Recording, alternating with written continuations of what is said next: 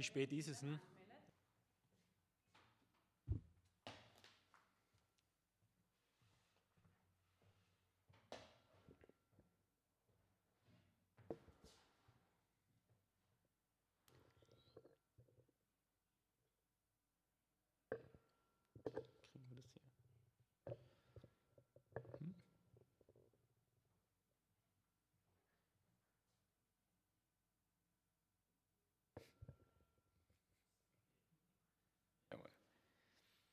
Ja, Stefan hat es schon gesagt, wir wollen starten in eine neue Predigtreihe und wir wollen zu Beginn schauen darauf, wer Gott ist, wie er ist. Und am Anfang wollen wir auf Gott schauen als Gott den Schöpfer. Und es scheint nur logisch auch, dass wir damit starten, nicht nur, dass ja im apostolischen Glaubensbekenntnis wir auch mit diesen Worten beginnen, wenn es da heißt, ich glaube an Gott, den Vater, den Allmächtigen, den Schöpfer des Himmels und der Erde. Es sind schlicht und einfach auch ja, die ersten Worte, die erste Eigenschaft, die wir über Gott lesen, wenn wir die Bibel überhaupt aufschlagen. In meiner Luther-Übersetzung sind es die ersten vier Worte und dort heißt es, am Anfang schuf Gott. Gott, der Schöpfer, das ist das Erste, wie sich Gott dem Menschen in seinem Wort vorstellt. Und ja, wir wollen eigentlich ganz bewusst auch in diesen Predigten auf Jesus schauen, auf das, was er sagt, aber doch hier am Anfang, wenn es darum geht, wer Gott ist, noch einmal zurückblicken auch an den Anfang der Bibel und im Grunde ist diese Frage danach oder diese Betrachtung von Gott, dem Schöpfer, nicht möglich, ohne dass man die ersten beiden Kapitel der Bibel betrachtet. Es ist mit Sicherheit auch kein Zufall, dass wir Gott am Anfang ja, so kennenlernen als Gott, den Schöpfer. Denn er ist Gott, Schöpfer von Himmel und Erde, von all dem, was existiert. Er ist aber auch ganz persönlich der Schöpfer des Menschen, unser Schöpfer. Und so finden wir in dieser Betrachtung von Gott als dem Schöpfer auch ganz viel von dem, was uns als Mensch ausmacht. Denn wir werden sehen, Gott hat uns nicht irgendwie geschaffen, sondern ja, in Abbild, in Ähnlichkeit zu ihm. Und so möchte ich zu Beginn einfach einige Verse vorlesen aus diesen ersten beiden Kapiteln, die auch ganz speziell Bezug darauf nehmen, dass Gott der Schöpfer ist. Und ich möchte beginnen mit 1. Mose 1, 1 bis 3. Am Anfang schuf Gott Himmel und Erde, und die Erde war wüst und leer, und Finsternis lag auf der Tiefe. Und der Geist Gottes schwebte über dem Wasser. Und Gott sprach, es werde Licht, und es ward Licht. Und dann weiter in 1. Mose 1, 27 bis 31. Und Gott schuf den Menschen zu seinem Bilde, zum Bilde Gottes schuf er ihn und schuf sie als Mann und Frau. Und Gott segnete sie und sprach zu ihnen, Seid fruchtbar und mehret euch und füllet die Erde und macht sie zu Untertanen. Und dann geht es weiter in Vers 31. Und Gott sah an alles, was er gemacht hatte, und siehe, es war sehr gut. Da war es Abend und Morgen der sechste Tag. Und dann weiter in Kapitel 2, im Vers 7. Da machte Gott der Herr den Menschen aus Staub von der Erde und blies ihm den Odem des Lebens in seine Nase. Und so ward der Mensch ein lebendiges Wesen. Und in Vers 15, und Gott der Herr nahm den Menschen und setzte ihn in den Garten Eden, dass er ihn bebaue und bewahre. Und in Vers 18, und Gott der Herr sprach, es ist nicht gut, dass der Mensch alleine sei, ich will ihm eine Hilfe machen, die ihm entspricht. Dann als letzter Vers aus dieser Auswahl, Vers 22, und Gott der Herr baute eine Frau aus der Rippe, die er von dem Menschen nahm und brachte sie zu ihm. So finden wir gleich am Anfang der Bibel in diesen ersten Beschreibungen vielleicht auch die bekannteste Geschichte, die bekanntesten Aussagen, die Gott in seinem Wort ja offenbart. Und zugleich sind es vielleicht auch die meist umstrittenen, meist diskutierten, wenn es darum geht, wie alles entstanden ist, was geschaffen ist. Wenn es vielleicht auch darum geht, Wissenschaft gegen Glaube zu stellen. Für mich sind es Verse, ja, die schon auch ein Stück weit unvorstellbar sind, die meine Vorstellungskraft an manchen Punkten übersteigen, die ja auch mich verwundern an der einen oder anderen Stelle, aber ich denke, für mich als Mensch ist das nicht nur natürlich, denn schlussendlich sind es auch Wunder, die uns hier begegnen. Wunder Gottes, die davon erzählen, wie er alles erdacht und geschaffen hat. Aus dem Nichts sind wir entstanden, ist die Welt entstanden. Die Welt und der Mensch. Und so möchte ich auch meine Predigt in diese zwei großen Blöcke unterteilen. Zum einen Gott als den Schöpfer der Welt und zum anderen Gott als den Schöpfer des Menschen. Am Anfang schuf Gott Himmel und Erde. Die Welt, sie ist also so, wie es hier heißt, Gottes Geschöpf. Und das, was sich zunächst vielleicht auch für unsere Ohren ja, erstmal ganz normal anhört, zumindest wenn wir auch schon an Gott glauben, war zur damaligen Zeit in der Antike und auch in der Zeit, wo die Bibel entstanden ist und geschrieben worden ist, alles andere als normal und natürlich.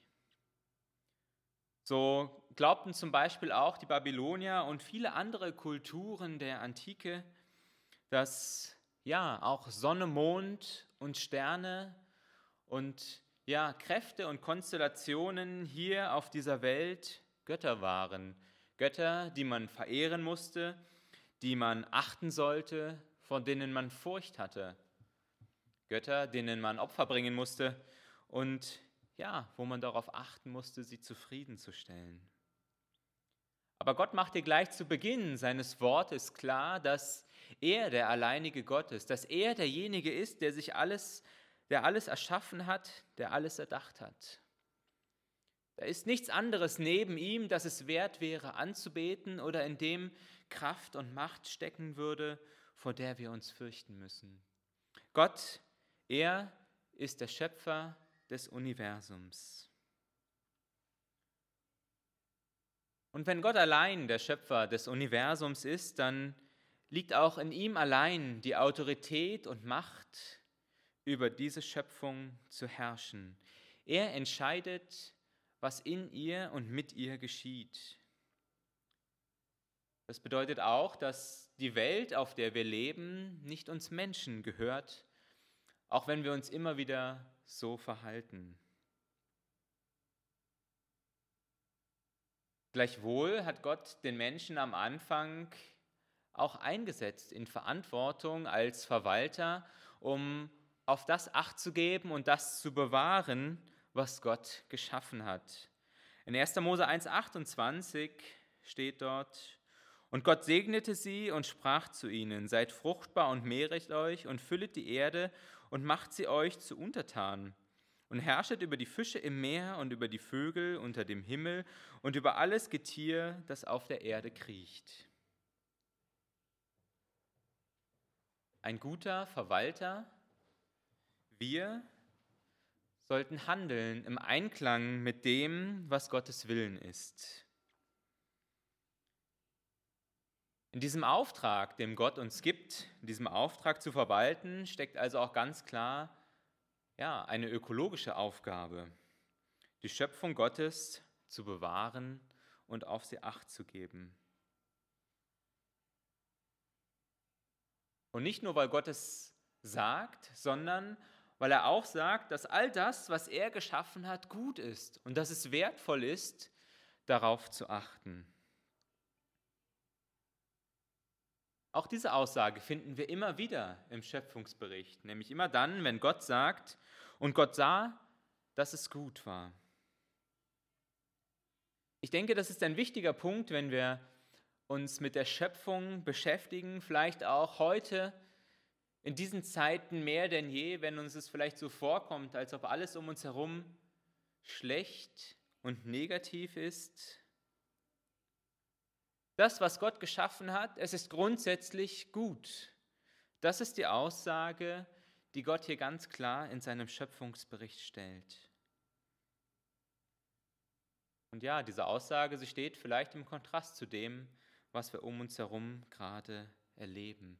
Sie steht vielleicht auch im Kontrast zu dem, was wir ja auch immer wieder finden, wenn wir vielleicht auch ganz bewusst versuchen, uns von gewissen Dingen abzukehren, die die Welt zu bieten hat. Die Abkehr von weltlichem, Askese, der bewusste Verzicht auch auf bestimmte Dinge, auf Freuden und Genüsse in unserem Leben. Sie rührt daher, ja, sie kommt aus einer gewissen Abneigung und ja, einem gewissen Zurückziehen vor der Welt und ja, dem Denken und der Aussage darüber, dass die Welt schlecht ist und wir uns von ihr entfernen sollten. Und so ja, ziehen sich seit tausenden von Jahren Menschen zurück ins Kloster oder auch heute ist es ja doch irgendwo auch modern geworden, irgendwo bestimmte Auszeiten zu nehmen, Sabbaticals, irgendwelche Reisen zu machen. Ähm, auf YouTube gibt es ganz viele Leute, die irgendwo in den Wald gezogen sind, in einer einsamen Hütte leben für Selbstversorger und die haben Millionen von Zuschauern und das wird gefeiert. Und natürlich, auch diese Menschen leben immer noch in der Welt. Niemand von uns kann der Welt entfliehen, egal wie einsam der Ort ist oder wie wenig Kontakt er zu Menschen hat. Und ich finde auch, in vielen von diesen Dingen finden wir gute Ansätze. Das bewusste Zurücknehmen, zur Ruhe kommen, der verstärkte Blick vielleicht auch auf Gott, indem ich andere Dinge ausblende, die mich sonst ja, immer nur behindern und stören in meinem Nachsinnen und in meinem Erkennen auch, wer Gott ist und was er für mein Leben möchte. Das Fasten und Gebet, der bewusste Verzicht auf Konsum, auf Medien, die Reduktion meines Lebens, in all dem stecken gute Dinge. Aber das können wir tun, um Gott zu suchen, aber wir sollten es nicht tun, weil wir die Welt und das, was Gott geschaffen hat, grundsätzlich ablehnen und als negativ empfinden. Grundsätzlich sagt die Bibel Ja zu dem, was Gott geschaffen hat. Auch Ja zu Genuss und Freuden, zu den schönen Momenten in unserem Leben. Wir brauchen auch uns nicht schlecht fühlen, wenn wir etwas genießen, was Gott geschaffen hat. Wenn wir uns freuen. Gestern waren wir Wandern und Schlittenfahren am Stöckel auf dem Berg und haben auch da haben wir die Natur genossen. Das, was Gott geschaffen hat, haben gestaunt auch über den Schnee mit den Kristallen, die da entstanden sind, so einzigartig und wundervoll. Und ich glaube, das auch mal gelesen zu haben, jeder dieser Kristalle ist anders und keiner sieht gleich aus. Und allein da waren wahrscheinlich Millionen von diesen Dingen. Wir dürfen uns an dem freuen, ohne schlechtes Gewissen. Und wir dürfen es tun, weil Gott es auch selber tut. Nicht nur an diesem Punkt, wo Gott die Welt geschaffen hat, wo sie noch vollkommen gewesen ist, sondern auch später. Lesen wir etwa in Psalm 104 in Vers 31, die Herrlichkeit des Herrn möge ewig bestehen. Er freut sich an dem, was er geschaffen hat. Gott freut sich an seiner Schöpfung. Das heißt übrigens auch, dass er sich an uns freut, denn auch wir sind Gottes Schöpfung. Gott hat die Welt erdacht mit all seinen Wundern, mit all dem, was er auch an Verborgenen für uns bereithält und was wir entdecken können. Und er möchte, dass wir es auch genießen und dass wir gemeinsam mit ihm staunen. Dass wir es genießen, auch das, was er sich an Zwischenmenschlichem erdacht hat. Den Menschen hat er nicht alleine geschaffen, er hat ihn in Beziehung geschaffen. Und ja, auch das erleben wir gerade ja besonders, denn ja, das, was uns genommen wird, das lernen wir mitunter immer wieder ganz neu und bewusst auch schätzen. Auch die Beziehungen, die er uns geschenkt hat. Etwas, das wir auch ganz stark eigentlich in der Gemeinde leben und erleben wollen. Auch das sollen wir genießen und wir sollen es auch suchen, weil Gott es uns geschenkt hat, weil er es erdacht hat, schon in Anbeginn der Zeit, schon zum Beginn seiner Schöpfung. Der Glaube an Gott, den Schöpfer, an den, der die Welt und uns erschaffen hat, er sollte etwas Positives, Gutes in uns auslösen. Ja, natürlich, vieles von dem, was geschaffen worden ist, ist heute korrumpiert, ist nicht mehr so rein wie damals. Die Welt hat Schaden erlitten durch den Sündenfall. Und doch finde ich es bemerkenswert, wenn etwa Paulus schreibt am Anfang des Römerbriefs in Kapitel 20, Seit Erschaffung der Welt haben die Menschen die Erde und den Himmel und alles gesehen, was Gott erschaffen hat, und können daran ihn, den unsichtbaren Gott in seiner ewigen Macht und seiner göttlichen und seinem göttlichen Wesen klar erkennen. Deshalb haben sie keine Entschuldigung dafür, von Gott nichts gewusst zu haben. Auch wenn die Welt Schaden erlitten hat und wenn heute lange nicht mehr alles so perfekt ist, wie es damals gewesen ist am Anbeginn der Zeit. Trotzdem, sagt Paulus, steckt immer noch so viel Göttliches, Wundervolles und Wertvolles in dieser Welt und in seiner Schöpfung, dass es auch, wenn wir keine Ahnung von Gott haben, möglich ist, Gott in dem zu finden, was, wir uns, was uns vor Augen steht. Gott, der Schöpfer der Welt. Er hat alles erschaffen und er hat es uns Menschen anvertraut, dass wir darauf acht geben, dass wir es bewahren und verwalten. Und als Menschen dürfen wir uns freuen auch an dem, was Gott geschaffen hat. Die Welt, sie ist immer noch so vollkommen, dass wir allein durch das, was wir erleben, durch die Wunder und das Wertvolle Gott selbst erkennen können. Und damit möchte ich zu dem zweiten Punkt kommen, zu dem, was Gott erschaffen hat als Teil dieser Welt, nämlich uns Menschen. Gott als der ja, Erschaffer des Menschen, des Menschen zu seinem Abbild. Und Gott schuf den Menschen zu seinem Bilde und zum Bilde Gottes schuf er ihn und er schuf sie als Mann und Frau. 1. Mose 1.27. Der Mensch geschaffen in Liebe und Wertschöpfung und Wertschätzung von Gott höchstpersönlich. Nicht als Produkt eines Zufalls über Jahrmillionen, auch dem vielleicht auch hätte etwas ganz anderes werden können. Nicht zuletzt aus dem, was Gott über die Schaffung des Menschen und über die Beziehung des Menschen zu Gott schon ganz Beginn im Schöpfungsbericht sagt, können wir viel auch über uns selber lernen und über die Beziehung in der wir als Menschen zu unserem Schöpfer stehen. Und ich möchte einfach drei Punkte auch herausgreifen, drei Eigenschaften, die wir in uns finden, weil Gott sie in der Schöpfung in uns hineingelegt hat. Der erste Punkt, der Mensch, er erhält von Gott in der Schöpfung eine unverdienbare Würde, eine Würde, die die ihm niemand nehmen kann. dass ein Mensch Gott auf der Erde repräsentiert, ihm zum Abbild, das ist eigentlich im Altertum und ja auch in dieser Umwelt, in der gerade das Alte Testament auch spielt und in dem die Bibel entstanden ist, etwas nichts Ungewöhnliches, etwas Normales. Jedoch bezog sich das immer nur auf die Könige, auf die Herrscher und Mächtigen, auf diejenigen, die Macht und Einfluss hatten, auf die Besonderen, auf den einen unter Tausenden, auf den einen unter Millionen, auf den einen unter einem ganzen Volk.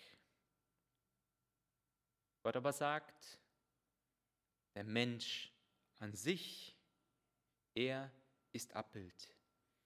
Wieder einmal bricht Gott mit den Normen und Vorstellungen, mit dem, was alltäglich ist zwischen den Menschen und hier auf dieser Erde.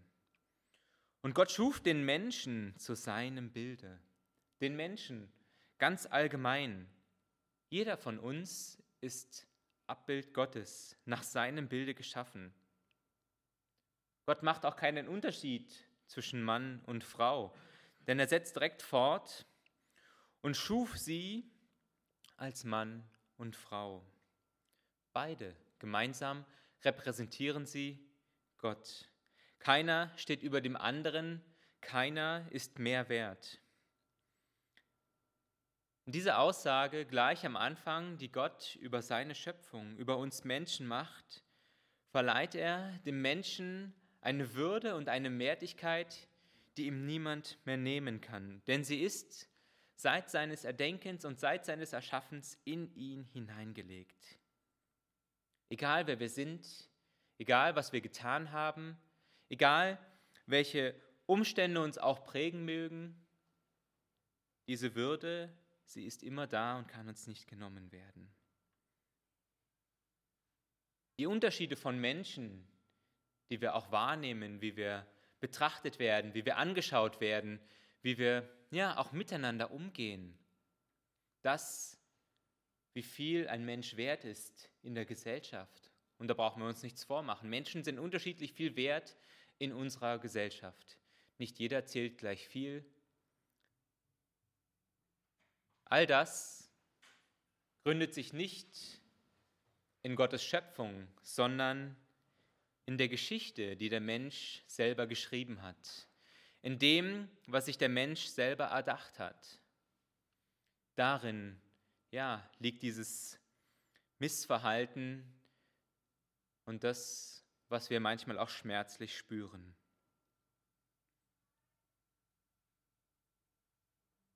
Der Grund, dass wir uns unterschiedlich betrachten, unterschiedlich wertvoll erachten, es liegt nicht in der Schöpfung oder im Schöpfer selber.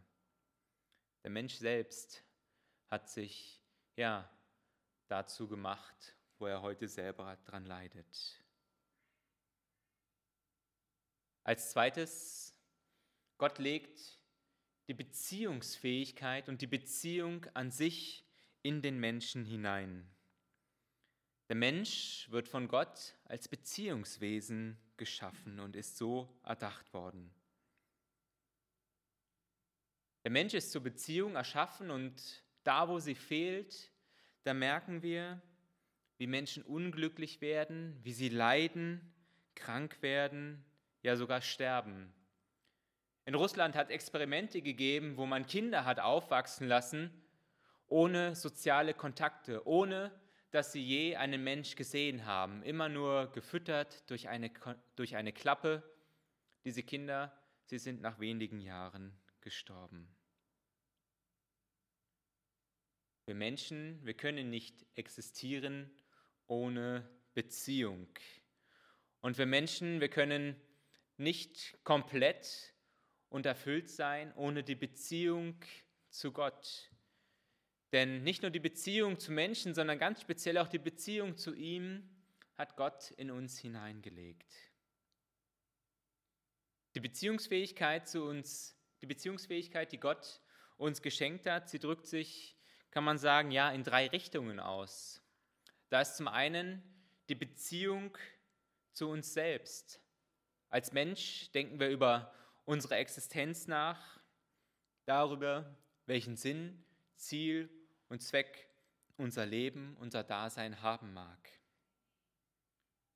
Etwas, eine Fähigkeit, die Gott ja, uns Menschen als einzigen Teil seiner Schöpfung geschenkt hat. Zweitens leben wir in einer Beziehung zu anderen Menschen, zu unserer Umwelt im Allgemeinen, genauso wie zu Menschen, auch zur Natur und zu den Tieren, die Gott geschaffen hat. Und als drittes und bedeutungsvollstes hat Gott in uns hineingelegt die Beziehung zu ihm selber. Und der Autor C.S. Lewis spricht in diesem Zusammenhang von einer gottförmigen Lücke, die jeder Mensch hat. Er sagt, wir Menschen sind zu einer Beziehung zu Gott geschaffen. Und als Mensch können wir nur vollkommen werden, wenn wir diese Lücke, die Gott in uns hineingelegt hat, schließen. Und das Schließen dieser Lücke ist nur möglich, wenn wir in Beziehung zu ihm leben. Da ist etwas in uns, ein Loch, eine Leere, die nur durch Gott allein gefüllt werden kann. Kein Geld, kein Erfolg, Arbeit, Hobbys, Alkohol oder sonst etwas kann diese Lücke stillen. Auch wenn viele Menschen überall auf der Welt das versuchen. Ja, wir selber vielleicht auch immer wieder versuchen, eine gewisse Lehre in unserem Leben auf irgendeine Art und Weise zu füllen.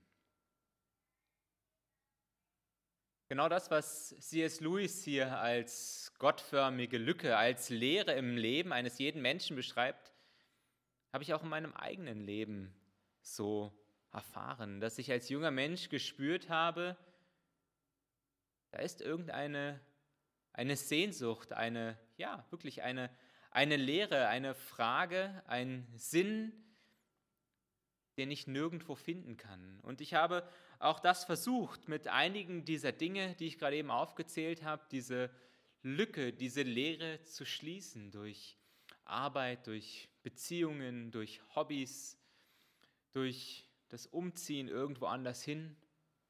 Und ich habe festgestellt, dass ja, dass vielleicht wie Fastfood äh, kurze Zeit diese Lücke, diese Leere schließt, aber nichts von Dauer ist und diese Lücke immer wieder aufreißt.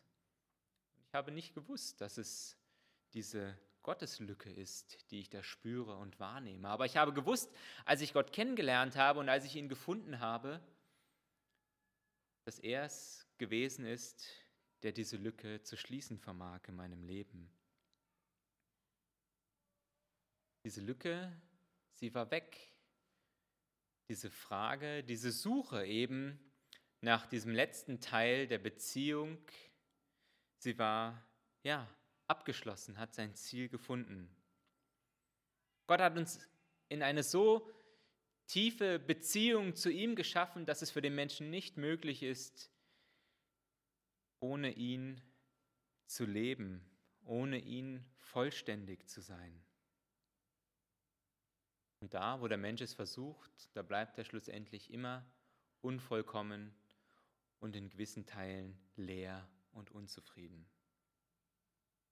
Und als drittes, der Mensch erhält von Gott die Freiheit, eine eigene Wahl zu treffen und sein Handeln zu bestimmen. Gott schafft den Menschen in Würde, er schafft ihn in Beziehung und er schafft ihn in Freiheit. Ich habe am Anfang diesen Vergleich gebracht, dass die Würde, die, das Abbild des Menschen früher Königen und Herrschern vorbehalten gewesen ist. Und auch die Freiheit eines Menschen Sie lag in der Regel allein bei den Mächtigen und den Herrschern. Der normale Mensch, die Bevölkerung, sie war nicht frei. Sie war gebunden, sie war untertan eines Herrschers, jemandem, der über ihr Leben bestimmt und der ihnen sagt, was sie tun, lassen und denken dürfen. Die Freiheit selbst entscheiden und handeln zu dürfen, das hatten die Menschen nicht. Gott aber schafft den Menschen in genau dieser Freiheit. Er schenkt ihm das, was eigentlich Königen und Herrschern vorbehalten ist. Er schafft den Menschen in Freiheit, seine eigenen Entscheidungen zu treffen. Ja, er schenkt ihm sogar eine so große Freiheit, dass er sich gegen seinen eigenen Schöpfer stellen kann, gegen Gott selbst. Und ich weiß, dieses Thema des freien Willens, es ist eines, was ja auch unter Theologen heiß diskutiert wird und wo es verschiedene Meinungen dazu gibt, ob der Mensch diese Freiheit besitzt oder nicht. Ich persönlich denke, dass vieles dafür spricht, dass wir diese Freiheit von Gott bekommen haben. Und vielleicht auch bezogen auf den Text oder auf die Verse, die wir heute betrachtet haben, möchte ich einen Gedanken anbringen, nämlich die, den Zusammenhang von Freiheit und Verantwortung. Gott überträgt uns Verantwortung, er überträgt uns eine Aufgabe, die Schöpfung zu bewahren. Auch später, Jesus überträgt uns eine Aufgabe, nämlich sein Evangelium zu verkünden. Wenn ich diese Verantwortung, diese Aufgabe habe und eines Tages auch dafür vor Gott zur Rechenschaft gezogen werde, welchen Sinn würde es da machen, wenn ich eigentlich selber gar nicht über das entscheiden kann und gar nicht frei bin in meiner Entscheidung, was ich tue und was ich lasse. Ich habe mich vor einiger Zeit mit jemandem unterhalten, der gesagt hat, warum sollte ich mich ändern? Gott hat mich doch so gemacht, wie ich bin. Und wenn ich anders sein sollte, dann hätte Gott mich doch auch anders machen können. Wenn ich nicht so sein sollte mit meinen Fehlern, mit meinem Temperament, mit dem, was falsch läuft in meinem Leben, warum hat Gott es dann nicht geändert? Oder warum drückt er nicht einfach auf einen Knopf und ich wache morgen auf und bin ein neuer Mensch? Solange das nicht geschieht, solange möchte ich mich auch nicht ändern. Die Verantwortung für das eigene Handeln, sie wird abgeschoben auf Gott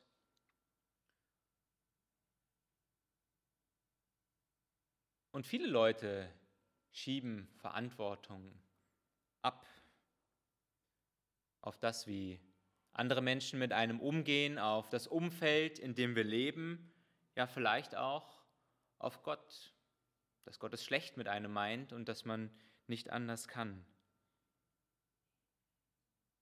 Ich denke aber, diese Denkweise, diese Sicht auf Gott und vielleicht auch auf die Möglichkeiten, die er uns gegeben hat, auf die Freiheit, die er uns auch schenkt. Sie passt irgendwie nicht für mich zusammen, wenn ich an diesen Tag denke, wo ich eines Tages vor Gott stehen werde, wo ich ihm Rechenschaft geben muss. Denn ich denke, an diesem Tag wird Gott mich nicht fragen, was er selber, Gott in meinem Leben hätte besser oder anders machen sollen.